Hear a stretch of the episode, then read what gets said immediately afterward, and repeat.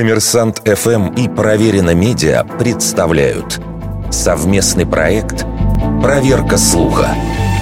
Правда ли, что в СССР диаметр макарон соответствовал калибру боевых патронов? Многие считают, что милитаризация советской промышленности доходила до такой степени, что даже оборудование макаронных фабрик в случае войны можно было срочно перенастроить на выпуск боеприпасов – а поэтому макароны были диаметром 7,62 мм. В цехах расфасовывали макароны, а за ними за дополнительной колючей проволокой штамповали патроны самого привычного образца, писал Борис Васильев в повести «Глухомань» в 2001 году.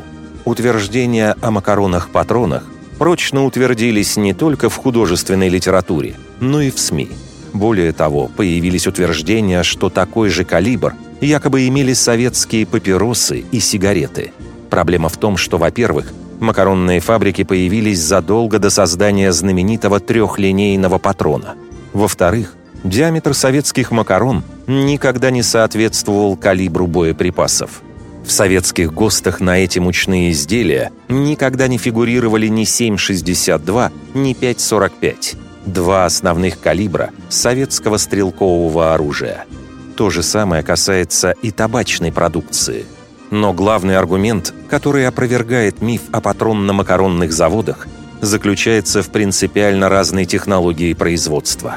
Пасту, в том числе и толстые макароны с отверстием, получают выдавливанием теста через насадку с отверстиями, а для изготовления гильз и оболочки пуль используют прессование, штамповку и вытачивание – Перевод макаронной фабрики на военные рельсы, если и возможен, то потребует практически полной замены оборудования и переобучения персонала.